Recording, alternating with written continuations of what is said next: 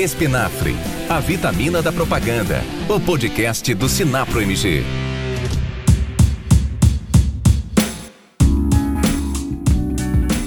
Olá a todos, sejam bem-vindos a mais um episódio do Espinafre, o podcast do Sinapro Minas. Eu sou o Elderlino, estou aqui sempre acompanhado dos meus amigos nessa mesa virtual de bate-papo, a começar com Ricardo Melilo. Como é que você está, Ricardo? Tudo bom? Tudo bem, pessoal? Muito feliz em estar mais uma vez aqui na nossa mesa virtual do Espinafre e hoje extremamente empolgado, aflito, nervoso, alegre, feliz. Eu acho que eu estou com todas as sensações ao mesmo tempo juntas aqui para ouvir o tema que a gente vai discutir. Quem está aqui na mesa hoje vai falar muito e falar muito bem sobre os caminhos que a gente vai tomar a partir de agora na comunicação e na publicidade. Vamos lá. Hoje, hoje o bicho pega. Diretamente de Governador Valadares, o publicitário mais elegante de Minas Gerais, o embaixador das agências do interior, Sir Luiz Gustavo Leão. Como é que você está, Luiz? Fala, Helder. Cumprimentar aqui toda essa bancada virtual. Tava com saudade de vocês. Um tempinho já que a gente não grava. Em nome agora do nosso novo presidente, né? Não é André Lacerda, sempre eu falo em nome do nosso presidente André Lacerda, agora Gustavo Faria. Olha aí, novidades. É, eu já estava no automático já essa frase minha, né? Cumprimentar toda a nossa audiência, agradecer todos os feedbacks que a gente sempre recebe. E hoje, como o Ricardo disse, falar do tema do momento, né? Que tá todo mundo aí, tá na boca de todo mundo esse tema e é um prazer discutir isso aqui, tirar dúvida com esses profissionais aí, especialistas nisso e discutir como que isso impacta na prática o nosso mercado e o nosso dia a dia. Exatamente. E ele, o poeta, o homem que toca os corações mais sensíveis, o homem que tem um dom da palavra, mas é lacônico em suas apresentações, Carlos Henrique de Campos. Como é que você está, Carlos? Tudo bom, Helder? O dom da palavra é ótimo, hein? Eu estava pensando, Luiz, falando assim, hoje a gente vai conversar sobre um tema muito relevante e esse é o primeiro episódio da nossa terceira temporada, né? Acho que a gente começou no meio de uma pandemia e o que a gente falou de coisa relevante, pelo menos na, naquela semana, era o assunto relevante da semana. Acho que a gente está indo bem. Mas vamos lá, o tema de hoje é quente. Isso aí, só fazendo a correção, esse é o primeiro que a gente gravou esse ano, mas o último que a gente gravou na temporada 2022 estreou essa semana também. E hoje o tema é Skynet, os robôs assumiram controle, finalmente chegamos à Matrix, a cultura cyberpunk com grandes conglomerados multibilionários e a maior parte da população sem emprego, ou o chatbot não é esse bicho papão todo e não vai roubar emprego de ninguém. Esse episódio do Espinafre tem a missão de não responder nenhuma dessas perguntas, mas de dar tiros para todo lado e tentar descobrir o impacto da inteligência artificial no mundo da produção criativa. E para dar suporte intelectual à nossa missão de hoje, trouxemos três convidados muito inseridos nessa discussão. Quero começar apresentando aqui a Chief Artificial Intelligence Officer da Matrix Brasil. Eu tenho certeza que eu errei, ela vai corrigir. Simone Fachinelli, seja bem-vindo, Simone. É um prazer te receber aqui no Espinafre. Por favor, se apresente para a nossa audiência e, por favor, corrija o seu cargo aí. Oi, Helder. Obrigado pelo convite. Meu cargo é CAIO, Chief of Artificial Intelligence Officer. Ou no português, Caio. Caio. Eu sou responsável pelo desenvolvimento de sistemas de chatbot e voicebot da Matrix do Brasil que usam inteligência artificial. Eu estou super animada para esse tema. Legal, legal. E olha só, a gente também tem outro estreante aqui na nossa mesa virtual de bate-papo, o copywriter e estrategista de marketing Paulo Roberto, que está lançando um treinamento de chat GPT do básico ao avançado aplicado em copywriter. Paulo, prazer em te ter aqui. Muito importante a sua presença hoje. Por favor, se apresente para a nossa audiência.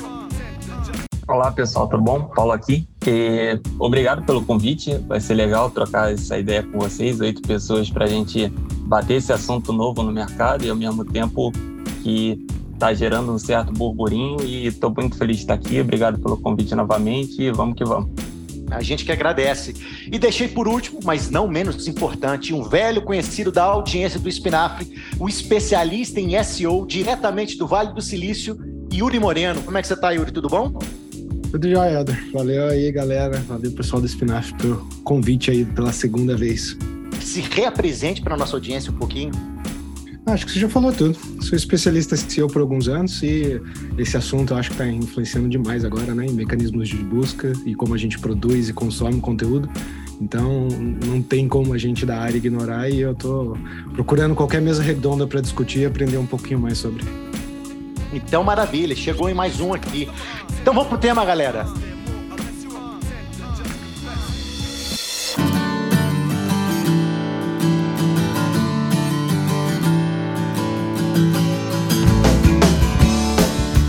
Pessoal, eu tenho um podcast com o Yuri com o Jeff. Nem pedi autorização para os diretores aí do Sinap, mas eu já vou fazer um jabá. Qualquer coisa a gente corta. Mentira, Jeff, você que é o editor, você não vai cortar. A gente tem um podcast chamado Como Funciona, a gente fala de vários temas, tipo como funciona Pix, como funciona a loteria, como funciona o Tinder, como funciona Natal, loucuras desse tipo. E no último programa a gente gravou como funciona Natal, era em dezembro, que ainda ia entrar no dia do Natal o episódio. E o Yuri apresentou para mim e para o Jefferson o Chat GPT. E começamos a conversar sobre mais do que a ferramenta, sobre um cenário possível. E eu confesso que não me bateu muito bem. Eu fiquei assim, meio um estômago embrulhado. e aí eu queria, antes da gente começar esse bate-papo aqui, eu queria sentir de vocês, qual foi a sensação que vocês tiveram para a mesa inteira, a primeira vez que vocês ouviram e viram o chat GPT funcionar? Cara, foi em novembro agora, a gente está gravando essa pauta no início de fevereiro e no início de novembro. Aliás, a data certinha, alguém deve me salvar aqui durante o podcast que saiu o chat GPT. Tem pouquíssimos meses e já tem esse impacto absurdo. Para vocês, como é que foi a sensação quando vocês descobriram a existência dele? Vou confessar para vocês que o meu contato direto com esse tipo de ferramenta, como o Chat GPT, bem portuguesado aqui a pronúncia, foi mais da última semana, os últimos 15 dias que eu comecei a fazer alguns testes, apesar de já estar tá vendo exemplos dentro de redes sociais e vendo pessoas usando, mas eu em nenhum momento fiz nenhuma associação profissional. Até que eu fiquei surpreso de ver clientes meus colegas meus já inserindo essa ferramenta, especificamente o Chat GPT, nos seus processos criativos, principalmente dentro de rede social.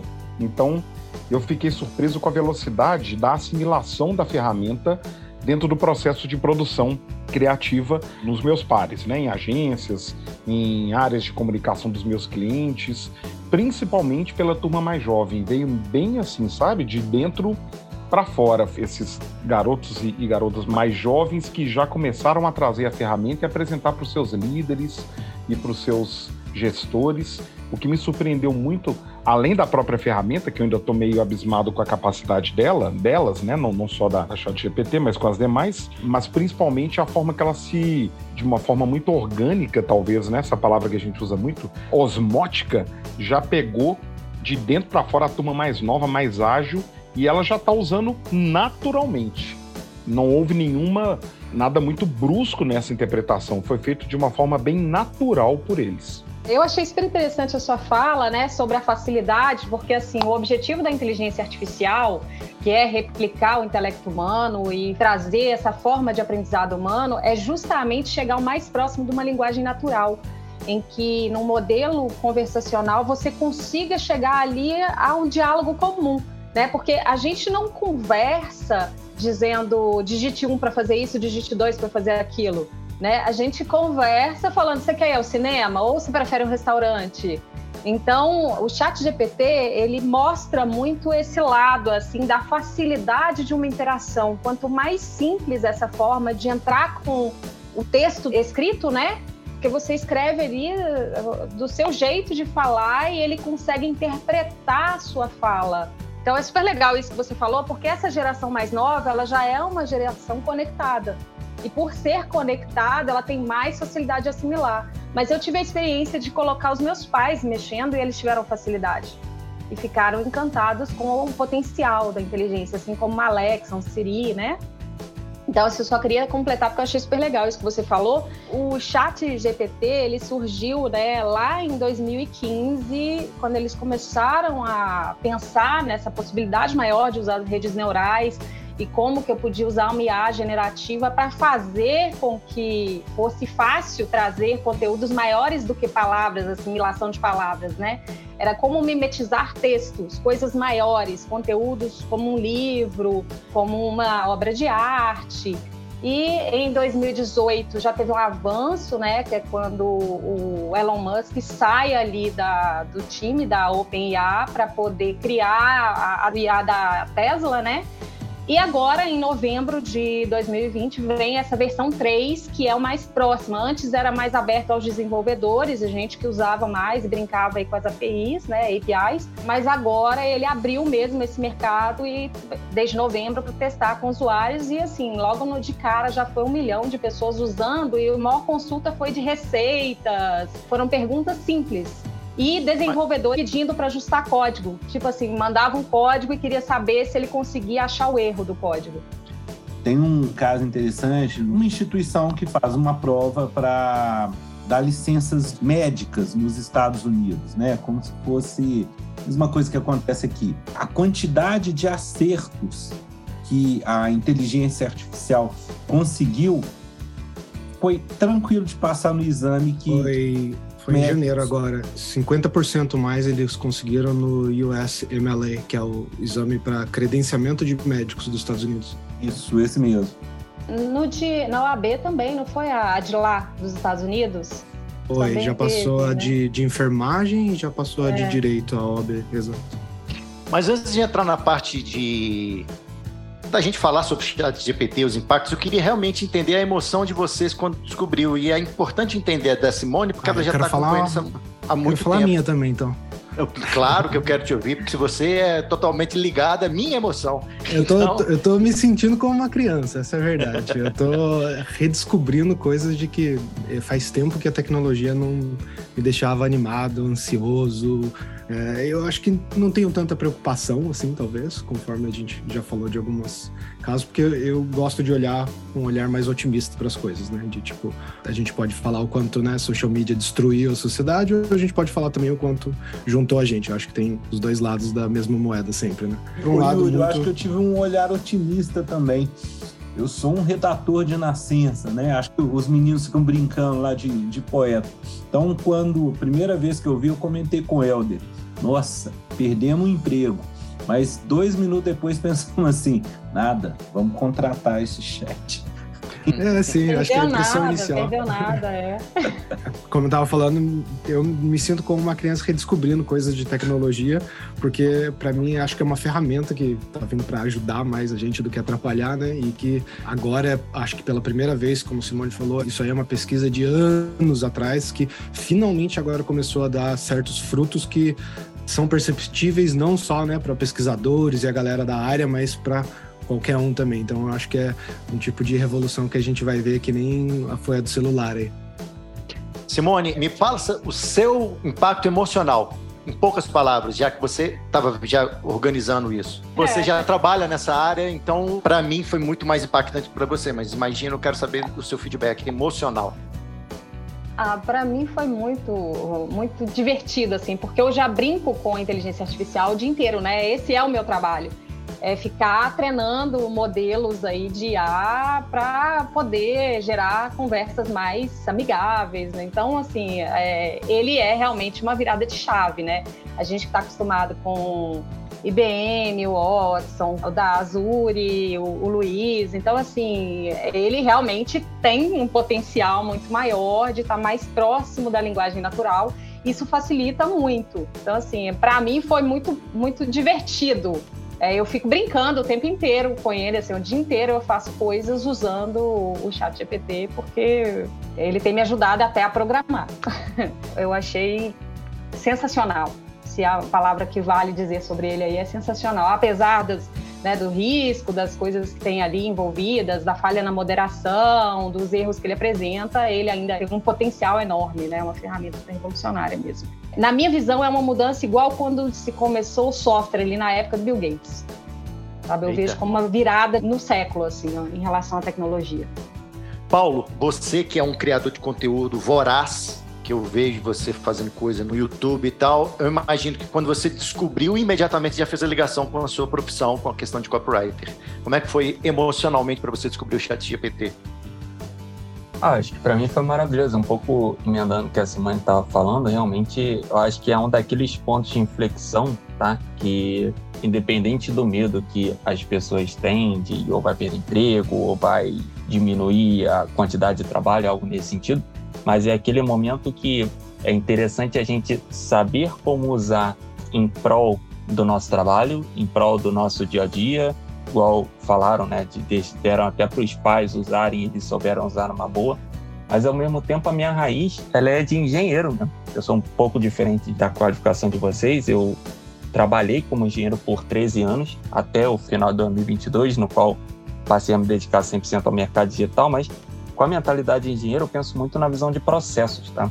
Então, nessa visão de escrever copy, treinar outros copywriters, etc., acho que eu penso muito nessa visão de o que, que eu consigo fazer de uma forma um pouco mais rápida, talvez fazer um pouco mais sobre pesquisa, no qual, ao invés de eu demorar muitos dias, eu vou ter alguma coisa para testar mais rápido, jogar no mercado mais rápido e, ao mesmo tempo, ter algum feedback mesmo de público de uma forma um pouco mais acelerada, né? Aquela questão do 80-20 ali, né? Tipo, 20% do tempo com 80% talvez de resultado. Então o ChatGPT ele caiu como uma luva, não só o ChatGPT, a gente poderia estender, por exemplo, para o Mid Journey também, quanto a fazer criativos para testar em plataformas de anúncio e tudo mais, mas ao mesmo tempo, para mim, pensando em processos, tá?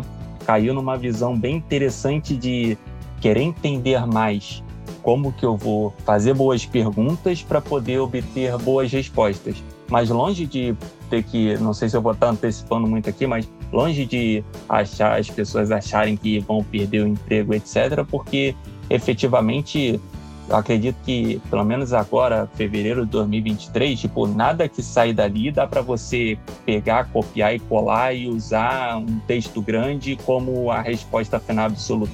Você vai precisar mexer, vai precisar trabalhar naquela informação que sai do chat GPT, do Midjourney, não importa de onde, você ainda tem bastante trabalho humano, não só de input na ferramenta, de saber o que vai perguntar para obter boas respostas, mas ao mesmo tempo para filtrar um pouco do que sai do chat GPT, por exemplo, para poder colocar num artigo, numa copy ou alguma, algum trabalho publicitário.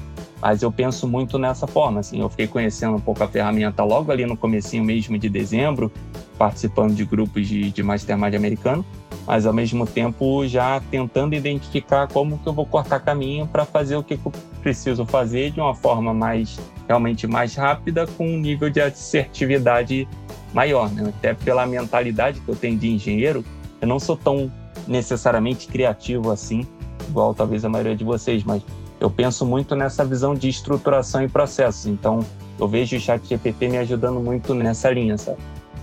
Luiz, me fala emocionalmente como é que foi conhecer o chat GPT. O Paulo falou uma coisa aqui, a gente está falando de chat GPT, mas a gente vai abrir essa discussão, a gente trouxe a Simone aqui para falar de inteligência artificial como um todo, o impacto na, no processo criativo. Mas, Luiz, me fala de você e o impacto emocional que você teve. Pô, depois de Ricardo falando, Carlos, poeta, Simone, Yuri, Paulo, acho que vocês já falaram tudo, mas assim, o que eu queria comentar é um caso que aconteceu hoje lá na agência. E eu confesso que, assim como o Ricardo, é novo para mim, tá? Também vou te falar, eu comecei a ler mais sobre isso de 10 dias para cá. E isso tá todo mundo falando nesse momento. Esse final de semana eu vi Forbes falando, outras agências comentando sobre o assunto. Eu acho que agora o assunto explodiu assim, mas trazendo assim para o mercado das agências que é a nossa principal audiência. Hoje eu estava lá conversando com o nosso gestor de tráfego, surgiu esse assunto lá do nada, eu fui falei, cara, hoje eu vou gravar um podcast inclusive sobre isso. Ele falou assim, cara, eu tô desde sexta-feira sem dormir, mexendo com isso. Aí veio o, o Paulo citou aí o Mid Journey, né, que cria os layouts, né, os criativos. Ele falou, cria para mim 10 criativos com tema X, com variação, criou. Aí depois pediu de novo, ele criou diferente, porque a dúvida que eu tinha, por exemplo, que eu nunca utilizei, era se eu pedisse 10 layouts sobre o tema X, se eu pedisse de novo, se ia vir igual, né? Então, assim, pergunta de leigo mesmo. Mas aí ele me falou que fez vários testes e, assim, tá encantado que consegue ter desde layout até texto. E aí, assim, só para finalizar o que o Paulo falou, eu também penso nessa linha. Primeiro, o cara que tem outros afazeres e outras atividades dentro de uma organização, ele não tem tempo para mexer com isso. O cara que é um gestor, ele não vai mexer com isso. O cara que é do marketing lá, ou, ou uma agência, pode utilizar isso como base para aprimorar. O copywriter vai mostrar que ele é bom mesmo no negócio, é quando ele pega isso e dá a pincelada humana dele ali, que vai convencer de fato. Igual a gente fez um teste lá sobre um, uma campanha que a gente está lançando, ele falou de forma muito superficial. Aí veio, a gente veio com as palavras corretas, né, com a técnica para poder fazer o texto ficar mais redondo. Mas a galera toda tá horrorizando e achando que isso é uma ameaça e tudo. Aí quando começa a estudar e vê a ferramenta, aí começa a ter essa mesma reflexão que a gente está tendo aqui. Jeff, nossa audiência que nunca escuta você, escutou só uma vez em um episódio. Você conheceu o chat junto comigo. Só tem o pessoal aqui com coração bom e eu estou muito feliz que estou rodeado de pessoas do bem e com esperanças. Eu e você somos o cavaleiro do apocalipse dessa história toda. Qual foi a sua experiência emocional quando conheceu o Chat GPT? Oh, só tenho uma coisa para dizer para vocês. Venham comigo se você quer viver. que, olha, foi a coisa mais assustadora do mundo quando o Cavaleiro do Apocalipse chamado Yuri Moreno tá nessa sala falou isso com a gente, não só sobre o chat GPT, mas sobre as outras ferramentas de inteligência artificial. Eu fui usar, pedi pra inteligência escrever um negócio pra mim, cara, e rolou. E agora eu só faço desenhos pela inteligência artificial, crio alguns roteiros pela inteligência também para me ajudar. Óbvio, por enquanto, daqui a, sei lá, pelo menos nesses próximos cinco anos, eu acho muito, a gente vai continuar tendo que meter nosso dedo humano aí, dando uma, uma brilhantada no texto. Mas como a gente está alimentando a inteligência com muita coisa humana, eu acho que em breve, em breve, em breve, a gente não vai precisar dar tanta pincelada assim, não. Então, tô aí, precisar fazer uma faxina aí na casa dos outros, uma coisa presencial, tô por aqui. Carlos, o episódio de hoje do Espinafre tá igual um filme do Tarantino. O Helder nos perguntou assim: e aí, como é que você se sentiu quando você teve o primeiro contato com o chat GPT e TDT? Todo mundo deu tiro, levou tiro, opa. Mas botando uma lenha na fogueira aqui, será que todo mundo, nosso público lá, pessoal de agência, já sabe sobre o que, que a gente está falando? O que especificamente é isso que a gente está falando de chat GPT? Na verdade, a gente está falando de inteligência artificial, mas de uma ferramenta nova de inteligência artificial. Então, queria provocar nossos convidados para explicar de modo assim bem claro, como diria, acho que o Denzel Washington em Filadélfia, me explica para mim como se eu fosse uma criança de seis anos, que diabo é esse negócio de chat GPT que a gente tanto está falando agora? Boa, convidados, nos ajudem. Posso ajudar? Por favor. Vamos lá, Carlos. Já que é como uma criança de seis anos, eu vou contar uma coisinha e talvez ajude aí na sua compreensão. Quando a gente fala de ensinamento de máquina, a gente está falando de observar padrão. E quando é que a gente faz isso de observar padrão? Quando a gente é criança e está aprendendo sobre o mundo. Né? Então, um bebê vê um cachorro e aí alguém fala para ele, é um uau, é um cachorro. E aí ele vai vendo vários cachorros, o cérebro dele vai pegando essas informações, né? Vai entendendo que a resposta para aquela imagem, né, peludinha, fofinha, de quatro patas, orelhinha, é um cachorro, e ele chega um determinado momento que ele entende essa massa de dados que chegou para mim, esse tanto de cachorrinho que eu vi na rua, ah, isso é um cachorro. E aí ele vê um gato. Ferrou, né? O cérebro da gente fala, e agora? Isso é um cachorro? Isso é um gato? O que, que eu faço com isso? E aí o pai fica lá para a criança, isso é um gato, isso é um cachorro, isso é um gato, isso é um cachorro, até que a criança entende a diferença de raças, cores, formas e fala, ah, isso é um gato, isso é um cachorro. A inteligência artificial, ela trabalha exatamente dessa forma. Né? No caso de uma ferramenta né, que usa rede neural artificial como o chat GPT, né, o que, que é o chat GPT? É um modelo de inteligência artificial que a partir de um método de aprendizagem de máquina, que a gente chama de redes é, neurais artificiais, ele vai ser treinado com um grande volume de dados para responder as questões colocadas ali em forma de texto. É da mesma forma como a criança, a máquina está aprendendo desse mesmo jeito, observando padrões. Ela recebe uma massa muito grande de dados e o que, que ela consegue fazer? Comparações até identificar ali quais são os padrões e aí trazer uma resposta. No caso de uma ferramenta como o Chat GPT, o que, que ela faz? Ela é como, sabe aqueles jogos de criança, aqueles exercícios de escola que a gente tinha, que tinha uma frase e faltava uma palavra no meio? Ela é meio que isso, sabe? Ela tenta entender o que, que aquele contexto da frase diz e traz a palavra. Só que o chat GPT-3, ele vem com um modelo preditivo maior ainda, né? O que, que ele faz? Ele consegue produzir textos maiores. Então, esse é o grande potencial e diferencial dele. Ele não traz mais só uma palavra, duas palavras, ele não conta só uma pequena piada, ele escreve um livro inteiro. Né? Ele tem uma, um volume, ele consegue fazer uma lógica de uma palavra depois de outra palavra, depois de outra palavra, construindo uma frase lógica né, que produz ali o conhecimento. Então, esse que é todo o diferencial.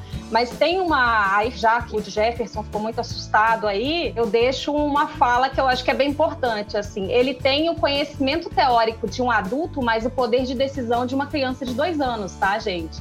Então, é impossível o chat GPT ou mesmo a inteligência artificial substituírem uma pessoa, porque ele faz por comparação. Né? Ele tem a capacidade, ele vai, à medida que aprende, chegando mais próximo do que a gente gostaria, pelo volume de dados que ele recebe, sim. Mas sempre vai ser necessário aquele toque ali, né, do, do copywriter, aquele toque ali do artista. Então, por mais que ele produza um monte de layouts, vai ser sempre uma primeira versão, um rascunho, nunca vai ser a versão final. Eu espero que tenha ajudado aí a entender como uma criança de seis anos. Carlos, ajudei? Ajudou ótima, bastante. Ótima por enquanto, Simone, porque eu já vi filmes. E o Yuri é o Cavaleiro do Apocalipse, então. Falar de Singularity, vamos eu, falar eu de e, AGI. Eu e Yuri vamos ficar disputando aqui, então. né? Estamos em lados opostos. Yuri, quer complementar? Não, eu nunca acho que vai substituir também, não. Mas o que eu fiquei assustado que se a gente quisesse levar mais para frente o assunto é AGI, né? Que é o que a Mônica acabou de falar hoje. A gente tem um toddler, né? Uma criança de 2, 3 anos de idade. AGI é a comparação de quanto tempo, né? Vai demorar, por exemplo, para a gente atingir o nível de uma pessoa com QI médio. E aí o AGI é justamente isso daí, tipo, ah, você vai conseguir substituir principalmente o que eles chamam os funcionários de escritório, né? Então, administradores, pessoas que tratam muito com burocracia, com papelada, trabalhos que são feitos como um processo engessado, não necessitam né, de criatividade, não necessitam de nenhum tipo de emoção envolvida nem nada. Esses são os primeiros trabalhos que eu acho que a gente vai começar a falar sobre esse tipo de geração. Então, trazendo de volta para o assunto, acho que um pouco de agência e tudo mais, é tipo, ah, legal, você vai ter um monte de ideia para um brainstorming, para um slogan da sua empresa, mas a partir do momento que você está relacionando aquele slogan com emoção, com sentimento, etc., talvez suas recomendações não são tão boas assim de uma máquina. Mas é muito melhor do que um papel vazio, é você começar com 10 slogans legais e trabalhar em cima de refinar eles, né? Eu acho que é o que Foi. o Paulo até comentou mais cedo. Isso, você levantou uma bola que nessa mesa a gente está conversando e já ouvi isso várias vezes. Eu não estou querendo aqui ser o Cavaleiro do Apocalipse mesmo, não. Mas eu também acho que não vai substituir um ser humano, mas aí a gente está sempre falando daquela pessoa, única pessoa com o chat GPT na frente, ou qualquer outro, Midjourney, qualquer outra coisa. Um diretor de arte e um, redator. Muito antes do chat GPT, eu editava um podcast para uma pessoa que falava sobre profissões, etc. E a gente estava falando sobre as profissões imperiais, são as primeiras que chegaram no Brasil, advogado, médico e engenheiro e ela já estava falando das possibilidades de um problema de empregos que a gente poderia ter na frente, nem estava ainda em voga a história do chat GPT. E, por exemplo, num escritório de advocacia, você tem 30 advogados. Desses 30 advogados, 28 são para pesquisar jurisprudência. Um computador desse pesquisa jurisprudência em 30 é o paralegal, segundos. né? O paralegal. Isso. É o cara que não tem o OAB ainda e ele está lá para justamente ser o braço do advogado. Isso. O que, que você faz com os outros 28? Não é que ele não vai precisar de um ser humano. Ele precisa de um ser humano para entregar coisas que realmente são legais. Mas você precisa de um ser humano, você não precisa mais dos 30. É basicamente isso que eu estava falando sobre o problema. Numa agência de publicidade, esse final de semana eu estava vendo o pessoal fazendo bot para social media responder no Twitter. Então ele pegava lá 10 tweets que a pessoa escrevia, o jeito que a pessoa escrevia, alimentar o chat. Depois pedir um código, porque daqui a pouco eu vou acionar a Simone, ele faz códigos já nessa versão, nessa versão 3 aí, com, bastante capacidade. E aí ele poderia responder, retweetar ou responder perguntas para uma empresa, no Twitter dessa empresa, baseado na linguagem do, do redator. Eu fiz algumas brincadeiras, o Paulo vai fazer ele tem um curso sobre isso. Eu fiz algumas brincadeiras de copywriter. O que, que eu estou fazendo? Eu peço ele eu imputo ele, ó, preciso de um produto que é assim, eu quero saber o benchmark desses produtos, quais são os meus concorrentes, me passa o link e os sites desses concorrentes, eu quero saber quais são as dores mais comuns, as, as angústias de quem tem esse problema que esse produto resolve. Me fala agora também das pesquisas de mercado, Cara, isso você faz em. Eu demoraria um dia ou mais para fazer, isso você faz em cinco minutos. Então, quanto mais. Ah. Mas eu acho que é justamente essa questão. Independente de você ser o cavaleiro do apocalipse ou não, o que a gente está discutindo aqui, basicamente, são momentos sociais e econômicos que a gente está passando no modelo histórico, que no nosso caso se transforma num, num, período de tempo muito menor do que sempre foi. Eu acho até que tem podcast aqui do Espinafre lá no começo que a gente fala da questão do digital como um momento de transformação, de revolução e tal. E talvez agora a gente esteja num momento onde a velocidade dessa transformação é muito grande, mas essa discussão também não é tão nova.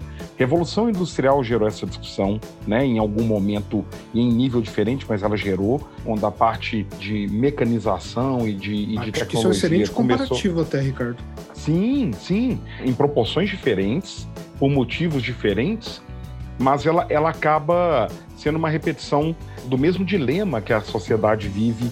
E a gente está falando aqui nesse episódio dos impactos da, da inteligência artificial sobre a comunicação criativa, mas ela influencia de ponta a ponta o nosso processo de vida. E no fim das contas, a gente acaba preso num dilema em que a gente sempre se compara com o que a gente entende de atual. Hoje, Carlos, Luiz, eu, Paulo, Simone, você, Yuri, interpretamos o trabalho como a gente o entende agora, tá? Mas se a gente aceitar que o trabalho como a gente entende agora não será o trabalho de amanhã, a adaptação tanto da tecnologia quanto das pessoas acaba se reencontrando. Eu acho que tem muita, já que a gente está discutindo dessa questão da substituição de mão de obra, seja ela artificial ou humana, eu acho que tem muito do tempo. O problema nosso é muito da, aliás, não é tempo, né? Velocidade, tá? Que eu queria dizer. É, a gente fica muito refém do tempo. Acho que foi você mesmo que falou que a transformação de tecnologia hoje está extremamente mais à frente do que o acompanhamento social, né? Da transformação humana e social. E eu concordo com você. Mas acaba que tem ruptura, eu acho que são momentos onde tem determinado processo de dor, é, existem perdas, mas a, a gente acaba se adaptando.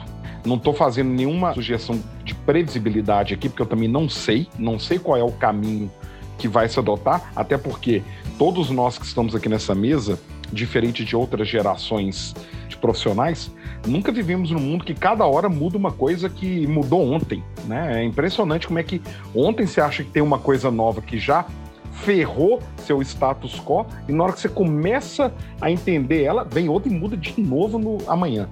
Talvez sejamos a geração que isso está acontecendo numa velocidade mais curta, né? Maior e com tempo mais curto. Mas eu acho que no fim a discussão de emprego é vai ter dor, vai ter dor tanto quanto adaptação. Eu acho que, no fim das contas, o caminho é bem, bem para esse lado.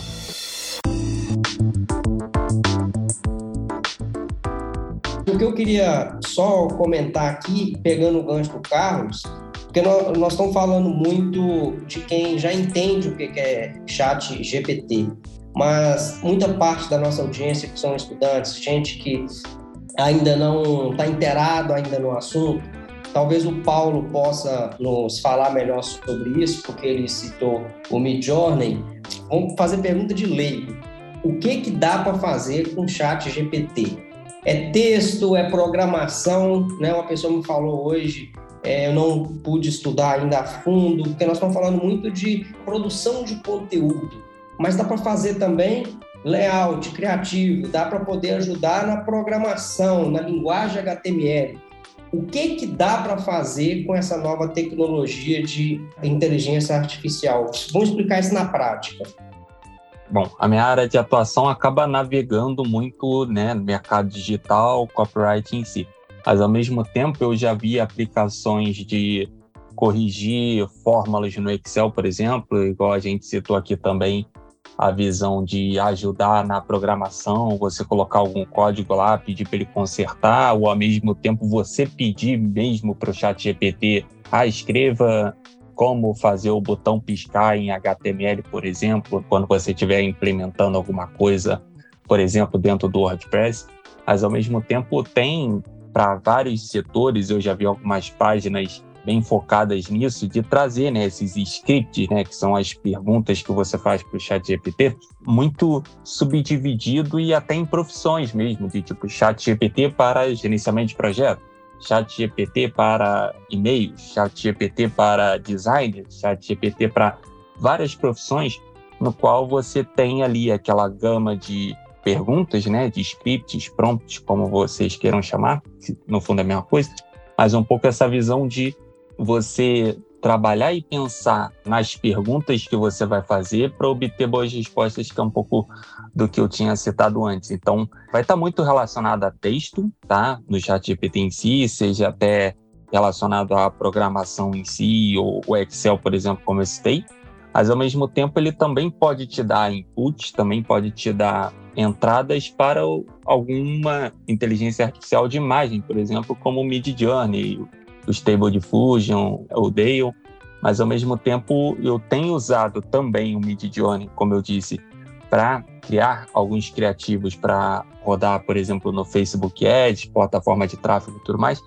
Eu tenho usado primeiro o Chat GPT para ele me dar um contexto de emoção baseado naquele tipo de copy, por exemplo, que eu estou escrevendo.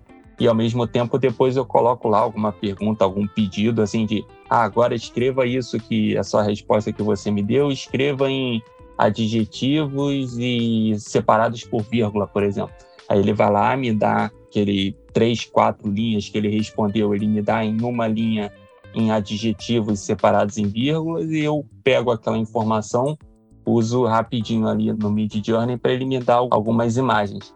Então, vai acabar saindo ali ainda realmente muito de texto, muito baseado às vezes em você pedir alguma coisa ou você pedir para consertar alguma coisa, mas ao mesmo tempo até 2020 ali ainda tem essa questão de 2021, dados de 2021, 2022, o chat GPT eu acho que não está tão bem calibrado, mas ao mesmo tempo vai trazer realmente muito de. Até emendando né, o que a gente tinha falado um pouco antes, a questão de, de emprego de novo, realmente vai estar tá bem ligado em a gente ir adaptando e ganhar um pouco de tempo de tela ali mesmo, de testar, é, muito já pensando em que tipo de resposta que você quer obter para te ajudar na pergunta que você vai fazer, tá?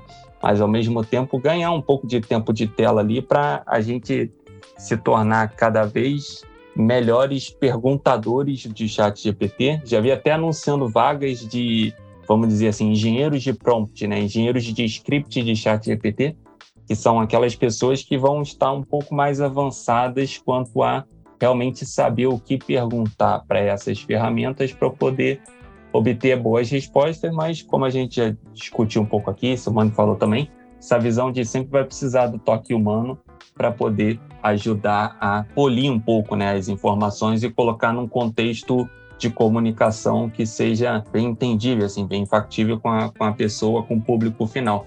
Mas ao mesmo tempo, acho que vocês podem, Simone, ou, ou quem mais quiser estender um pouco do que eu comentei sobre o uso do chat GPT em si, mas ao mesmo tempo essa é a minha contribuição nesse assunto. Eu queria só fazer um complemento ali nessa questão do. Ele tem informações até 2021 para trás. Ele não tem informação para frente que para em 2021. Ele tem toda a Wikipedia nele, muitas postagens do Reddit. Então, enfim, a próxima versão já vai vir com, com mais atualizações, mas enfim, o que tiver de, da, da, história humana até 2021 já dá para fazer um estrago bom. Peraí, explica isso aí melhor, porque é, é, a pessoa às vezes pode achar que é o conteúdo disponível online. Então não é. Explique isso melhor. É, é, um, é um conteúdo disponível Explique online. para uma criança de seis anos. É, ele é um conteúdo disponível online, ele já foi na internet, mas ele não entra na internet agora. Entendeu? Antes de saber dessa informação, pedi para ele alguns links é, de alguma coisa que estava atual, era uma coisa do mês passado, uma coisa do tipo, ele falou: eu não entro na internet. Então, ele já navegou na internet, já pegou vários conteúdos, mas para até 2021. Exatamente porque eu não sei. Talvez Simone Yuri consigam me ajudar aí. É, eu só ia explicar que é quando a gente faz esse treinamento, a gente primeiro faz uma captação de um volume, de uma massa grande de dados, e aí depois você começa a treinar em cima daquela massa. Por isso que ele é limitado. A versão 3.5 ela parou em 2021, então ela tem toda a base de dados que foi possível buscar até o ano de 2021 e a partir daí ele não acessa mais a internet, só faz o trabalho de cognição em cima daquele dado, né? Que é o reconhecimento, a compreensão e a análise aprofundada daqueles dados que ele tem, daquela grande massa de dados que ele tem. Então ele não acessa mais a internet para buscar. Aí a próxima Ouça. versão, que é a 4, aí sim ela vem com até o ano de 2022. E eu vou voltar em você para a gente saber o que, que você está fazendo em relação ao seu trabalho de desenvolvimento. Yuri, SEO, o que, que você faz em SEO? Sim, podemos falar, acho que você deu um exemplo legal antes, que é a pesquisa de mercado, eu acho que isso é um dos primeiros ali. Entender nichos novos também, quando você está trabalhando com uma coisa que você não é muito familiar, por exemplo, eu tenho um cliente que está em medical field, certo? Eu tenho que saber um monte de termos médicos. Isso é o tipo de coisa que você, como profissional de marketing, tem que ir lá, tem que aprender. Então, você consegue ter, por exemplo, classificação de grupos de keywords muito claras, ou classificações de tamanhos de concorrentes, tamanhos de mercados ali, comparativos das indústrias. Então é um modelo que funciona muito bem para isso, para tipo sumarizar, classificar e gerar insights para você em cima de qualquer tipo de data que são esses data que a gente acabou de falar ali, Wikipedia, Pages, etc. Essa é a grande volume da base de dados dele, dos primeiros modelos, pelo menos treinados. Agora, como você falou, tem uh, Reddit e vários outros sites que foram ali alimentados modelo, assim como livraria, é, tipo bibliotecas de livros, de filmes, de música também. Então, acho que para esse tipo de conhecimento de causa é muito útil. E é isso que eu tenho usado para SEO. Além do básico mesmo, que é na execução mesmo de transformar esses insights em processos, estilo uh, como o redator vai escrever sobre aquele tópico, qual é o template daquele conteúdo mesmo, como ele vai ser abordado, é também uma parte que dá para a gente estruturar também através do que a gente chama de chain prompting, que é você fazer uma pergunta atrás da outra. É, eu peguei ele, escreva um artigo com palavra tal, tal, tal, que tenha palavra-chave repetida, essa essa essa, e ele vai te entregar lá um texto para fazer isso também, e depois só dá um tapa, né? Pegando carona aí na conversa do Yuri, na resposta que o Paulo Roberto tinha dado agora há pouco também, eu fiz um teste lá. Pedi para ele, crie um slogan para uma empresa de portas rolantes automáticas. Ele mandou o primeiro, bombei. Mandou o segundo, bombei. A sétima já tinha uma pegada mais criativa. Então, acho que o mecanismo é esse. Na verdade, é como é que você vai imputar a informação para ele te entregar alguma coisa mais qualificada. Nessa conversa, a primeira vez que a gente teve com o Yuri, a gente chegou à conclusão que e o Paulo chegou a comentar sobre isso agora mesmo, é o cara que conversa com o chat GPT que tem a manha de poder resolver a capacidade dele de te entregar uma criação boa ou ruim ele não resolve sozinho, ele vai ser estimulado da maneira de conhecimento que você tem. Então, você vai continuar tendo o diretor de arte, porque ele entende de arte, ele entende história da arte, ele vai poder virar para o Midjourney e pedir alguma coisa que tenha sentido. O redator ele vai continuar existindo porque ele vai fazer isso que você está falando aí. Ele vai, você vai estar tá bombando e vai pedindo cada vez mais coisas funiladas para ele conseguir te entregar essa criação. Queria saber da Simone. Simone, como é que você está utilizando para a parte de tecnologias, de desenvolvimento? Simone comanda uma equipe enorme aí de desenvolvedores. Como é que você trabalha isso? Até antes de falar isso, só complementando o que você falou, Helder, é, a, a, inteligência artificial não é criativa, viu, gente? Esse é um ponto importante aí do que você está falando, né? É, ela simplesmente pega uma série de dados, uma base imensa de dados, e te retorna algo que é mais próximo do que você perguntou. Então, se a pessoa que está diante do computador não tem a cognição suficiente para fazer a pergunta certa, a resposta nunca vai ser a que ela quer tá? Esse é um ponto importante aí da IA e que é por Ou esse a frase famosa, trash in, trash out, né? Lixo dentro, Exato. lixo fora. Exato. Então, ou seja, é, a gente não vai ter a destruição aí de carreiras e, né, porque as pessoas são realmente necessárias quando o assunto é estratégia de criação. Ah, só teve uma outra coisa aqui que eu estava ouvindo. Eu não sei se foi o Luiz ou o Carlos que fez a pergunta sobre inteligência artificial no todo e não só do chat GPT, né? Porque a gente está falando muito do chat GPT, mas o chat GPT em si, ele só recebe texto e devolve texto, né? Você tem outras ferramentas de IA aí que recebem texto e te devolvem imagem, né? Recebem uma, um texto e te devolvem layout. É, então tem uma infinidade de possibilidades aí para o universo da publicidade, né? De possibilidades de criar, de, de usar como até um brainstorming, né? Esse exemplo. E é super divertido ver que enquanto a gente está aqui no bate-papo, vocês estão testando a ferramenta, né? Porque o Helder tentou um negócio aí, o Carlos tentou outro, já criar layout. É, mas voltando na, na pergunta, Helder, lá no time a gente usa o chat GPT em situações muito específicas. Por exemplo, quando a gente está com uma dificuldade muito grande em achar um erro de um código, então a gente manda o código e tenta explicar para ele o nosso problema, sabe? Mas você acaba tendo que quase colocar a sua classe inteira ali dentro para ele conseguir chegar a alguma conclusão. Então, enquanto programação, apesar dela ter sido até aprovada na, na, prova do Google, eu aqui não aprovei não, sabe? Eu tive muita dificuldade de fazer. Eu tentei fazer um programinha dizendo para ela tudo que eu precisava e ela me trazendo código e coloquei para rodar e não funcionou. Eu precisei realmente mexer no código e chegar no, no que eu queria. Tá? Então, assim, tem um potencial enorme porque nos ajuda ali a conhecer algumas referências sobre o assunto, a trazer informações ali mais técnicas, mas chegar a programar 100% ou substituir alguém do desenvolvimento ou de infraestrutura é muito difícil. Ô, pessoal, eu me lembrei de uma coisa aqui agora, coincidência. Há exatos nove anos atrás, eu participei de uma reunião com o Gartner Group, e era uma palestra sobre tendência. E basicamente o que eles estavam apresentando para nós, quem participou eram só gestores de publicidade, comunicação e marketing, tá? E basicamente o que eles trouxeram para nós era um grande painel, uma grande explosão de dados que demonstrava o que eles chamavam de tsunami digital. Provavelmente vocês já viram isso em outros momentos, até no próprio Gartner, tá? E o mais bacana era justamente a sugestão que eles estavam dando. Há nove anos atrás, eles falaram conosco assim: que em dez anos o tsunami estaria no ápice da onda, estaria no momento mais alto da onda em relação à transformação que os profissionais de comunicação, a tecnologia e os meios estariam passando. Eu lembrei disso aqui agora e esse ano completam-se os 10 anos. Olha aí. Que, foi, que, nos foi trazido essa informação. Todos aqui conhecem a reputação do Gartner em termos de previsibilidade e de, de, tendência, eles são meio bruxos, assim, né? Eu acho eles meio mágicos com as coisas. E tá aí outra sugestão.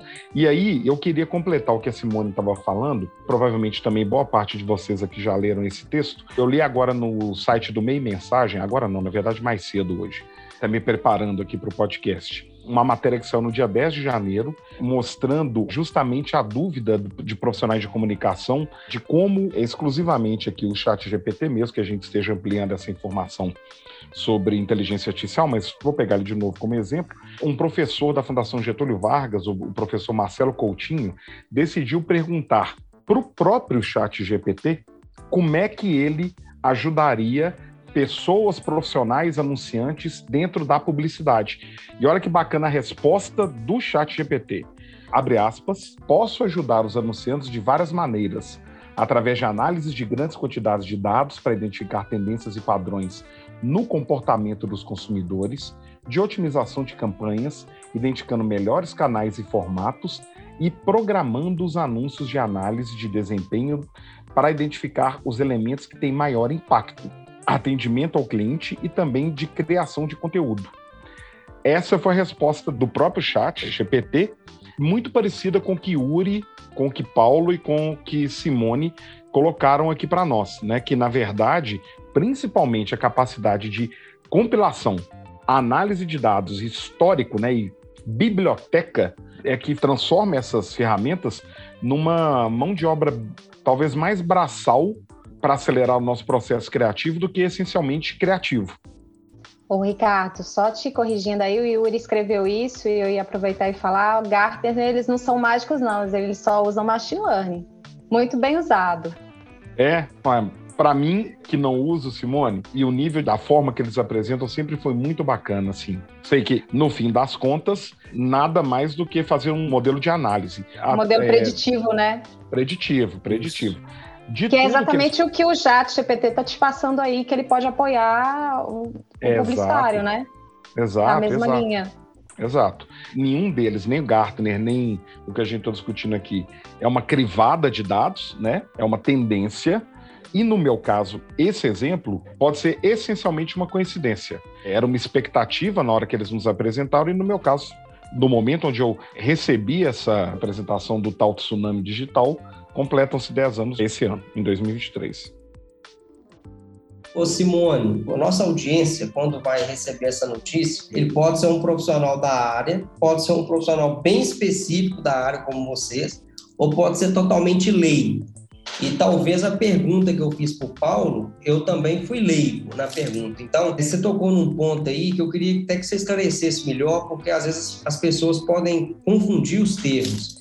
Então, o chat GPT, ele é para texto, para produção de conteúdo. Quando a gente fala, por exemplo, de Midjourney, que é para criativos, por exemplo, né, para layouts, então nós estamos utilizando uma outra ferramenta de inteligência artificial, mas que não é chat GPT, é a mesma, da mesma linha, porém o chat GPT é especificamente para texto, é isso? Você podia explicar isso melhor? Existem várias ferramentas é, de inteligência artificial ou aplicações que usam inteligência artificial. O chat GPT é mais uma, né? O diferencial que ela está tendo agora é a facilidade com que você se comunica com ela, que é uma linguagem mais natural. As outras têm um pouco mais de dificuldade, mas se você pegar o Daily, que é o de geração de imagem, né? Você diz por texto o que quer que crie, ele cria uma imagem para você. O Midjourney eu até não conheço a fundo esses que são específicos né, mais da área de publicidade e tal, eu não conheço tanto, tá? Eu conheço mais os que a gente usa aqui no desenvolvimento, na área de desenvolvimento de sistemas e de chatbot. Falou, ah, tem alguns modelos que a gente testou ali em, em, com o pessoal de programação e tudo mais, e esse que a gente estava falando do Midjourney é o de imagem, no caso. Então, acho que o legal é explicar para a galera que a inteligência artificial, aqui no caso, definindo né, o trabalho de machine learning aqui nas redes neurais, que Simone explicou lá no comecinho do podcast, eles têm um trabalho de tomar decisões na base no que você treina ele. Por isso que eles são modelos do GPT de pré-treinado, né? Pre-trained. Então você tem que falar para ele, olha, você vai ser um especialista em fazer imagens, ou você vai ser um especialista em escrever texto, ou você vai ser um especialista em código HTML, por exemplo, entendeu? Então, você treina o modelo para que ele seja bom naquilo, que é a mesma coisa do reinforced learning, né? De ir para a faculdade, de ir para a escola e né, ficar errando, errando até que você vai aprendendo o caminho certo e vai ficando especialista naquilo que você estudou por 4, 5, 10, 8 anos, né? Então, nesse exemplo aqui é legal do modelo de imagem, de textos, de vai, acho que dos dois sentidos ali, de texto para imagem, de imagem para texto e vice-versa, com todos esses outros formatos que a gente tem, né? E o da programação é o que a gente está vendo sendo mais usado, mas eu ia até perguntar para você, Simone, você já está vendo algum modelo sendo otimizado para teste de programação, por exemplo? É, a gente usa algumas ferramentas low code, né, que usam a IA por trás para tentar criar o código, mas são criações nossas, assim, especificamente, como ainda é uma coisa. interna? É uma ferramenta interna na Matrix, a gente não abre, né? É um, teste nosso aqui de criação para ver se o quanto isso vai funcionar, né? Afinal de contas, a gente trabalha com inteligência artificial aqui dentro, então nada mais eficiente do que usá-la de forma a acelerar os nossos processos de desenvolvimento. Existem algumas outras áreas também, você falou de imagem, falou de texto, mas a gente tem também, por exemplo, no Google, que é o Text to Speech, o Speak to Test, né? Que são aí modelos também usados com machine learning para interpretar um áudio e responder em texto ou interpretar um texto e responder em áudio, né? Isso também está vindo em vídeo aí. Então, dependendo do modelo, você vai ter um potencial enorme de uso aí na publicidade. É, aqui a gente usa muito em chatbot e voicebot, né? Para responder aí usando a inteligência de uma forma mais eficiente, mais assertiva. E aí você consegue ter uma entrega muito mais rápida para os clientes né, que é exatamente no atendimento ao cliente, mas você não consegue substituir quando é uma questão muito complexa, aí realmente tem que ter uma pessoa ali atendendo, que eu acho que é o caso, as agências de publicidade, principalmente, é, é, difícil se substituir, como a Helder falou, um diretor de criação ou mesmo a pessoa que faz ali o atendimento ao cliente, porque quem é que vai conseguir traduzir para a máquina o que o cliente está dizendo para daí ela conseguir produzir algo, né, com a inteligência artificial que realmente faça sentido para aquele negócio. Eu não sei se eu abri demais aí o campo do que a gente estava falando, Abriu não. Eu faço falar, inclusive, uma curiosidadezinha, assim, é, o, o Ricardo levantou aí 10 anos de, é, de chegar ao tsunami. Em 20 anos, a primeira vez que a gente vê o Google com medo. O Google falou que vai lançar em 2023 ainda uma resposta para o chat GPT, que eu, é o Sparrow. Eu, eu, não acho que é com medo, não. Eu acho que é. Finalmente eu eles têm que, que entrar numa competição que eles já estão ganhando faz tempo. Porque, por exemplo. Ah, exatamente. O, o eu acho que é para entrar na briga, né? Mas é, sabe o porque... que, que acontece? Porque eu, agora eles estão com um braço econômico. A Simone está falando desde 2015, a reunião de magnatas com medo do que poderia acontecer em inteligência artificial. Vamos aqui é, fazer pesquisa de verdade, sem fins lucrativos, mas agora tem um braço comercial e esse braço comercial é a Microsoft. E a primeira integração que o ChatGPT vai fazer é com o Bing. Então, então a questão tá é a seguinte: fazendo, a tecnologia... né? Ela, o ChatGPT já usa o Azure. Isso. Tá? Também, é, ele né? foi treinado no Super Machine da Azure. É. Mas uma coisa que é legal falar é que o, o T do chat de GPT, aí do GPT, é de Transformer, que é uma tecnologia do Google, que eles deixaram open source, mas a tecnologia Exatamente. de Transformers é deles desde é. 2017. Então, os caras criaram a arquitetura por trás dessas redes neurais. E, e, na minha opinião, que eu já ouço falar pelo lugar que eu moro há muito tempo sobre esse tipo de assunto, eles estão muito à frente desse jogo. Eles só não abriram as portas ainda porque é o que você estava meio que falando aí, Elder. Não tinha uma necessidade comercial a ponto disso. Não tinha um competidor indo lá e pegando holofote, tirando eles, os produtos deles Mexe, da visibilidade. Mexendo no bolso, né, Yuri? Exato. Não tinha ninguém mexendo no bolso ainda. Tudo era open source. Agora entrou dinheiro. Então eles vão mostrar. Exato. Agora eles têm que falar, ué. Well, não acho que há medo nenhum, não. O Chief AI do Meta falou um negócio muito legal também essa semana, que ele falou assim, o, a Facebook e o Google só não lançaram produtos desse estilo antes porque eles têm muito mais a perder do que qualquer outra empresa. Isso é verdade, isso é verdade. Uma Mas coisa é agora, um chat GPT entrar e dar, dar, dar, problema. Por exemplo, fizeram um teste alguns anos atrás de inteligência artificial aprendendo no, no Twitter e ela, em pouco tempo, virou nazista. É, a gente viu o exemplo agora do chat GPT logo quando ele lançou, que é o que a gente falou ali foi no final do ano. Teve um monte de gente testando coisas que eram contra o policy. E agora você testa essas mesmas coisas, eles não respondem mais para você. Ou seja, foi feito aquele treinamento, aquele filtro. E o impacto de imagem no Facebook e no Google Exato, com uma coisa dessa é muito maior. Não, não tem um produto a não ser com desenvolvedores para ter uhum. um impacto em termos de, de rentabilidade de empresa, porque eles não estão nem monetizando ainda. Agora que eles lançaram o Plus e, e eles sempre venderam AI para enterprises que vão comprar deles, independente do que está na mídia. Agora, imagine, Facebook e Google, até... o cara pode falar, ah, eu quero parar de usar o Gmail porque eu não gostei do que o Google falou, entendeu? Uhum. Yuri, até completando isso que você falou, é, no, no, começo de janeiro teve uma pessoa que pediu ao ChatGPT que desligasse as diretrizes para que ele pudesse dar a receita de um coquetel Molotov. E ele desligou as diretrizes éticas. Eu vi esses é. pontos. Tipo, ignore é. suas, os seus filtros, né? Ignore seus filtros é éticos. E, e me dê e tal. E ela ignorou. Então, né? Exato. E aí hoje eles têm né, o Moderation API para tentar controlar isso, mas ainda é passível de erro, né? Ainda está aberto. Você correr o risco disso com dinheiro é muito complicado, né, gente? Quando entra o dinheiro Ainda... em jogo, a moderação ela tem que ser mais pesada, né? Com certeza. Eu, eu não lembro se o Facebook lançou por um tempo, acho que durou menos do que uma semana o beta, e eles tiraram do ar justamente por isso, porque quando você coloca qualquer coisa para o público, a primeira coisa que a galera vai tentar fazer é quebrar certo? E você tem muitos agentes ali que têm outro tipo de intenção a não ser intenções produtivas de business. Então, é, esse tipo de coisa é boa em certa parte, né, por pesquisa, como eles estão fazendo agora para refinar o modelo, mas é ruim se você tem uma reputação a zelar, né? Aproveitando a questão do Google, que, que eu levantei ali agora, que a gente discutiu, essa mudança de página, a Simone, no início do, do programa, falou que os pais dela testaram o chat GPT com facilidade. Tem gente hoje minha mãe, meu pai não vão conseguir usar o Google. Você chega para o Google, faz uma pesquisa no Google, ele vai te entregar uma página em branco cheia de link. Tipo, é, me dê uma receita de bolo de coco.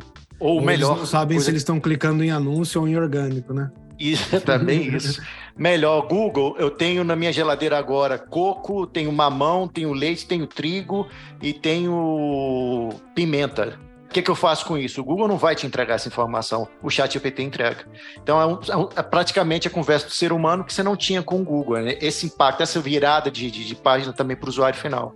Aí que Diga tá, lá, o Google vai, Mas é o Bing também vai. Eles já anunciaram que vão. É só de um jeito não, diferente. Não, falando exato. de hoje. Eu tô falando é, de hoje. Só, só, colocando um ponto, não, gente. De usabilidade. Falando, quando a gente está falando de criança e a gente está falando de pessoas idosas, o texto ele perde a força, tá? Então, uma Alexa, ela tem muito mais poder nessas duas gerações, tanto as crianças quanto as pessoas mais idosas, do que uma coisa que ela tem que digitar um texto. E o chat GPT, por enquanto, ele é textual. Tá? Então, essa é uma diferença. Então, hoje a Alexa tem muito mais força, a Alexa, Siri e tal, com essas gerações do que um, um chat GPT. O chat GPT, ele está atingindo com muita força é a turma de 18, 20, 30 anos que já estão falar... acostumados ali com a cultura né, da, da pesquisa no Google e, e, seguem tranquilamente com a conversa no chatbot. Eu ia falar que eu só uso o chat GPT com microfone no meu app, no do celular. Ah, é. Você já está evoluindo aí o negócio. Pessoal, só para informação que eu tinha lido aqui, eu até cheguei a postar para o pessoal do grupo aqui do SNAF, o do Google, pelo que eu entendi, que ele se chama Bard. E... Exatamente, anunciado hoje. Anunciado hoje, exatamente. E é isso, é correr atrás, principalmente apostando na forma de fazer busca, né? Aprimorando de, de uma forma escalar a forma de fazer busca para competir nesse mercado. Aqui, de novo, somos donos de agência, profissionais de marketing, de comunicação, nem todos aqui da sala, eu digo na audiência geral do próprio Espinafre, tá? E é importante para nós essa discussão justamente para que a gente entenda o grande ambiente que a gente pode atuar daqui para frente na comunicação e na tecnologia versus o dilema do que a gente tem de, mais uma vez, em poucos anos, nos transformarmos, evoluirmos nosso aparato ferramental para continuar profissionais e competitivos. Provavelmente o dono da agência está pensando agora: como é que eu faço dinheiro com o chat GPT? Boa, eu vou arriscar responder essa daí. Eu acho que tem duas formas. Uma é economizando dinheiro, que eu acho que é a mais óbvia, que é o que a gente já falou bastante, né? Se a ferramenta Perfeito. te ajuda, né? Perfeito. né? Acelerar processo ou deixar alguma coisa mais simples, mais fácil, é economizando dinheiro. Ferramentas estão sempre para isso, surgindo, né, para a gente fazer as coisas de forma mais eficiente. Já a outra, que eu acho que é realmente você surfar a onda da tecnologia e, e talvez inventar até um produto para o seu público-alvo ou para o seu uso de caso ali que você está vendendo ali como dono de agência, é gerar uma ferramenta em cima daquilo, certo? É gerar alguma coisa que você consegue usar a tecnologia por trás e você criar uma solução específica que era o que a gente falou um pouco da modelagem. Então, esse negócio de, ah, eu quero que o cara fale um texto e, e ele me responda com criativo, essa é uma modelagem específica, né, para criar criativos. O que está começando a rolar, que a gente pode ver, por exemplo, com um copy.ai, é onde eles estão começando a fazer isso específico para profissionais de marketing onde estão falando, ah, eu vou te ajudar a criar um slogan, que a gente falou, porque eu treinei um modelo aqui com todos os slogans na história até hoje e eu ainda coloquei as métricas das agências que têm, as empresas e marcas que têm a maior visibilidade no mercado, ou seja, alguma correlação de que o logo funcionou, né? O slogan funcionou. Então, esse tipo de solução a gente começa a ver aparecendo, onde vai surgir o chat GPT pro advogado descobrir erro no processo dele, ou pro profissional de marketing gerar um criativo específico ou uma campanha de Google Ads otimizada. E aí eu acho que vai começar a surgir esses micro nichos, né, de soluções, onde os modelos são treinados e otimizados só para aquilo lá, e aí você vai ter né, um, um, outra vantagem, né, uma outra forma de vender um serviço, uma monetização de uma forma automática com seu conhecimento de mercado, de causa. Paulo, você que criou um curso voltado para isso, também está no, no, nosso universo ali, tipo, o copywriter e o redator publicitário no Brasil eles são primos e nos Estados Unidos é um profissional só. Como é que um dono de agência poderia, nessa sua área, se beneficiar do chat GPT e de inteligência artificial, Midjourney e outras coisas mais? É, é um pouco do que a gente vem discutindo, né? Nessa visão de acelerar a questão de, de conteúdos, ideias, pesquisas, ganhar velocidade e entender, às vezes, uma emoção um pouco mais fundo que talvez algumas pessoas ali do time não iriam com a sua habilidade, experiência, ou, ou às vezes pegar com tal velocidade e obter uma certa resposta, e ao mesmo tempo tendo profissionais ali dentro do time cada vez mais experiente em saber fazer boas perguntas para obter respostas que economizariam um certo tempo. Então, partindo desse princípio, pode ajudar, tá? Nessa visão de, além de somado ao que a Simone disse que não tem nada de, de criativo, né? Então, realmente, um pouco do que eu disse antes nessa parte processual, né? De conseguir talvez atender mais clientes e, ao mesmo tempo, criar processos internos para poder, aquela visão do Pareto ali, né? De 20% do esforço com 80% de resultado.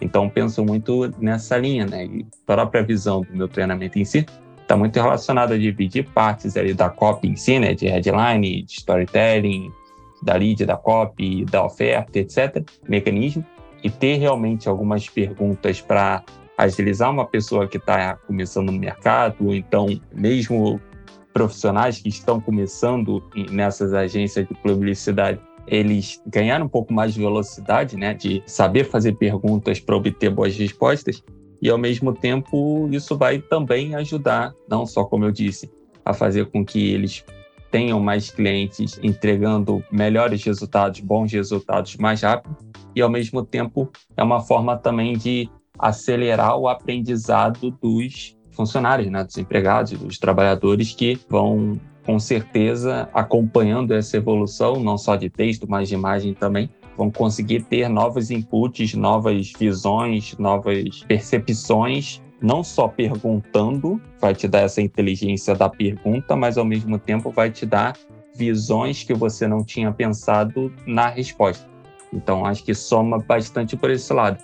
Resumindo, não só conseguindo criar processos para atender mais clientes, pegar mais clientes, mas ao mesmo tempo na preparação do time em si, tá? De, de realmente estar mais disposto, não esquecer toda essa evolução, não fechar os olhos para toda essa evolução e ao mesmo tempo qualificação interna para poder obter melhores respostas de todas essas ferramentas que a gente está falando um pouco mais de chat GPT, Midjourney e tal, mas ao mesmo tempo todas essas outras ferramentas que puderem ser úteis para as próprias agências. Então eu caminho, eu penso muito por esses lados assim. Simone, você também vai falar para a gente como é que o, o, dono da agência vai se beneficiar do chat GPT ou ganhar dinheiro, porque você, na sua formação original, é publicitária, especialista em marketing e também Agora, desenvolvimento, agora não, já há um tempo de desenvolvimento, você é irritantemente CDF, então você está habilitada para responder essa pergunta também. Mas aí, no caso, ah. vamos ampliar, não é só do chat GPT, né, Simone? Vamos falar de inteligência, inteligência, artificial como, como um todo, todo né? Isso. Tá, vamos lá. Olha, eu acho que assim, eu vou acabar falando um pouco do que o Yuri e o Paulo falaram e complementando com alguma coisa. O primeiro ponto que eu vejo, assim, como ganhar dinheiro é você vai ter uma economia de custo aí quando você automatiza processo, né? Então, se você conseguir automatizar uma série de etapas aí do seu processo de entrega de algo para o cliente, isso já vai ser um ganho de lucratividade muito alto, né? Uma outra coisa interessante que a inteligência artificial traz é a agilidade na entrega do que o cliente precisa, né? Porque quando você tem um, um, acesso a uma informação, a uma tecnologia que te responde com mais assertividade, que consegue, a partir de uma base muito grande de dados, te trazer um nível de compreensão para um resultado melhor no brainstorming, né? Isso vai impactar aí em grandes entregas, né, para o cliente. Eu até tenho uma, uma brincadeira que eu fiz com o meu time, que era, e se a gente criasse um aplicativo, aí ó, já fica a dica, Ricardo, criasse um aplicativo para o Dia das Mães integrado com a API do Chat GPT, em que a pessoa faz algumas perguntas e a partir dali ele cria um cartão personalizado para sua mãe. É, isso hoje é possível, já é possível fazer algo nessa linha. Isso aí já traz um branding tanto, né? para uma marca, se eu crio algo assim mais personalizado usando uma tecnologia com inteligência artificial. Vou aproveitar, Simone, e pedir e fazer a pergunta também para a inteligência artificial. É assim, beleza, com essa ideia do aplicativo, e onde eu trago o cliente de uma vez para comprar essa ideia junto e a gente já busca e já amarra tudo direitinho? Olha, hoje eu acho que o, o, caminho que as, assim, as empresas estão usando, e aí eu vou puxar um pouquinho para o meu lado aqui, né? Boa parte das empresas estão conseguindo fazer com que o cliente fique mais engajado quando eles usam a inteligência artificial em chatbots da própria empresa. Né? A pessoa busca a empresa ali porque ela quer um boleto ou ela quer saber o status de um plano dela, mas se você souber conduzir essa conversa, é possível fazer muita venda ali dentro, né? Hoje, por exemplo, na Matrix, a gente tem o Voice Bot em que você liga para pedir uma coisa e recebe no seu WhatsApp. Né? Esse nível de interação, ele gera um engajamento muito grande e isso tudo é feito usando inteligência artificial. Então, é, é, uma economia muito grande para a empresa e traz um potencial enorme de engajamento do seu cliente dentro do WhatsApp ou dentro de um chatbot da sua empresa ali. É, ou seja, ele fica muito mais fidelizado, ele está o tempo todo ali em comunicação com você. É que eu lembrei de uma coisa que eu vi o Sam Altman, que é o fundador do OpenAI, o main researcher, sendo entrevistado e perguntaram para eles exatamente isso: como vocês pretendem monetizar né? A empresa de vocês, vamos dizer assim, como um todo, independente de qual produto específico. E a resposta dele, a galera até riu, pareceu brincadeira, e ele deu risada também e falou: ah, parece que é brincadeira, mas é verdade. Mas a gente não pensou nisso ainda. A gente espera que quando o nosso framework chegar num modelo adequado ou num avanço adequado, a gente vai perguntar para ele como monetizar da melhor forma e a gente pretende usar a resposta dele como guia. Sensacional. Perfeito isso, né? Top. Realmente, ele vai conseguir dar total predição aí do, do que é possível e, fazer e com ele, né? Tem uma frase que ele adora que eu lembrei também no meio do podcast, que é tipo, a gente vai viver pela primeira vez numa era onde você pode alugar inteligência. Olha como isso Eita. é profundo. Né? Que louco, que louco. Bom, com essa a gente pode terminar o programa de hoje, né? Vou fazer uma camisa com essa frase. Fico imaginando se a gente colocasse o chat GPT para conversar tudo que a gente conversou, o que, que sairia? Eu acho que seria bem divertido. De acordo com Monkey Typing Theory, sairia exatamente a mesma coisa. E todas as outras possibilidades de conversa. Como esse episódio é especial, eu vou deixar a inteligência artificial editar vocês. Vamos ver o que, que vai sair. É como usar o Descript, aliás, né? Exatamente. E massa Ô, demais. Helder, ah. Antes de você então terminar, eu queria que Yuri, Paulo e Simone nos ajudasse até numa coisa para facilitar nossa pesquisa no Google, porque por enquanto o Google não está com Bard ainda, então vai ficar mais fácil. Eu queria que vocês sugerissem, até pra, em termos de aprendizado, para que nós, publicitários, quais as, as ferramentas como o, o Chat GPT Quais as outras que, gente, que podem nos ajudar para a gente conhecê-las, pesquisar sobre elas, ler sobre elas, que vocês entendem que são bem interessantes para que a gente possa fazer essa busca? Olha, melhor repositório, porque daí acho que é melhor do que a gente ficar fazendo a nossa curadoria aqui em live para você, é, é você achar um lugar onde a galera está discutindo sempre sobre isso. Eu diria que é o Product Hunt para produtos que já são polidos no estilo já estão prontos para irem né, para beta ou para serem comercializados e tal. Então ali você tem categorias, né, que ficam AI, machine learning, aí você pode ver os produtos que a galera realmente está tipo reconhecendo como os melhores do mercado, os grandes inovadores. Bacana. Eu ia falar exatamente o que o Yuri falou, então ficam as Pô, palavras. Estamos alinhados dele. então. tem um canal no YouTube, tem um americano falando bastante sobre isso. Eu estava tentando procurar aqui, não encontrei. Ele montou um site que ele basicamente recomendando muita coisa, ele recomenda como afiliado, mas ele meio que está fazendo um resumo de vários programas, aplicativos, etc., de inteligência artificial e você meio que consegue filtrar baseado no assunto que você quer, se é sobre texto, se é sobre vídeo, se é copywriting, se é algumas outras categorias diferentes, é, mas ao mesmo tempo ali te dá um mapa bem, bem interessante. Eu vou, eu vou continuar procurando aqui para ver se ainda dá tempo de encontrar, para poder comentar com vocês sobre, para se vocês quiserem olhar, até quem estiver assistindo de casa, poder acessar e saber um pouco mais sobre essa gama de informações em uma página só. Agora, se vale uma sugestão de livro, tem um livro da Marta Gabriel que chama Inteligência Artificial do Zero ao Metaverso. Para quem não, não tem conhecimento e quer pelo menos entender um pouco como funciona a inteligência artificial, o que está por trás disso aí, quais as possibilidades, os desafios. É um livro simples, assim, bem instrutivo. Acho uma referência legal para quem não né, entrou aqui, caiu de gaiato no, no assunto e está um pouco perdido. É, eu achei o site que eu, que eu tava comentando, é o futurestools.io, é ponto .io, né? O YouTube é do Math Wolf. E ao mesmo tempo esse site ele está reunindo vários aplicativos, programas, etc. de inteligência artificial. Acho que pode ser interessante o pessoal olhar. O site é nativo, não tem nada afiliado aqui não. Mas ao mesmo tempo é interessante, pelo menos saber o que talvez possa te ajudar ou ao menos é, você que estiver assistindo em casa ou onde você estiver, é poder realmente ver o que, que pode te ajudar, ou então pelo menos abrir um pouco a mente das coisas que estão acontecendo nesse mercado nesses últimos meses, principalmente. Então é interessante ter uma noção ampla do, do, dos acontecimentos, é interessante acessar esse site aí. Maravilha. Galera, acho que esse é o episódio mais longo que a gente já teve do Espinafre e a gente ainda nem arranhou milhares de coisas que eu queria perguntar. Eu tenho certeza que o Carlos, o Ricardo, o Luiz. Quero agradecer. Paulo, muito, muito obrigado pela sua presença aqui. Se a galera quiser continuar conversando com você sobre chat GPT, sobre inteligência artificial e sobre copywriting, como é que elas te acham na internet? Lá no meu Instagram, arroba paulo, cop, é o melhor caminho para vocês me acharem, mas ao mesmo tempo, prazer, é, obrigado pelo convite, prazer conversar com todos vocês e, enfim, fique à vontade vocês todos para bater um papo comigo e achar que eu pudesse ser útil de alguma forma, o canal está aberto. Valeu, muito obrigado, Yuri. Obrigado demais. Segunda vez você aqui no Espinafre. Colaborou bastante. Se as pessoas quiserem continuar conversando com você, como é que faz? Yuri Moreno, em todas as redes. Só gritar na rua. Só, só por em qualquer chat de pedir a sua distância.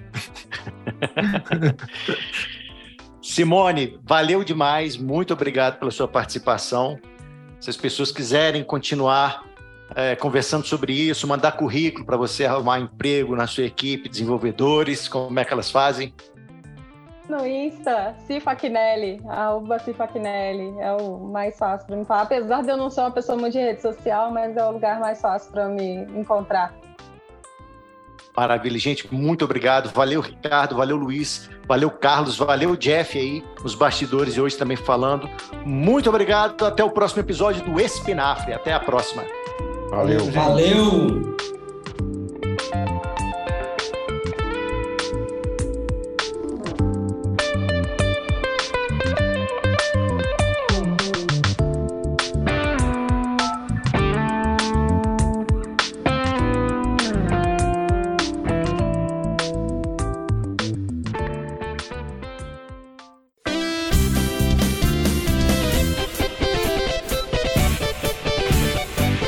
Espinafre, a vitamina da propaganda. O podcast do Sinapro MG.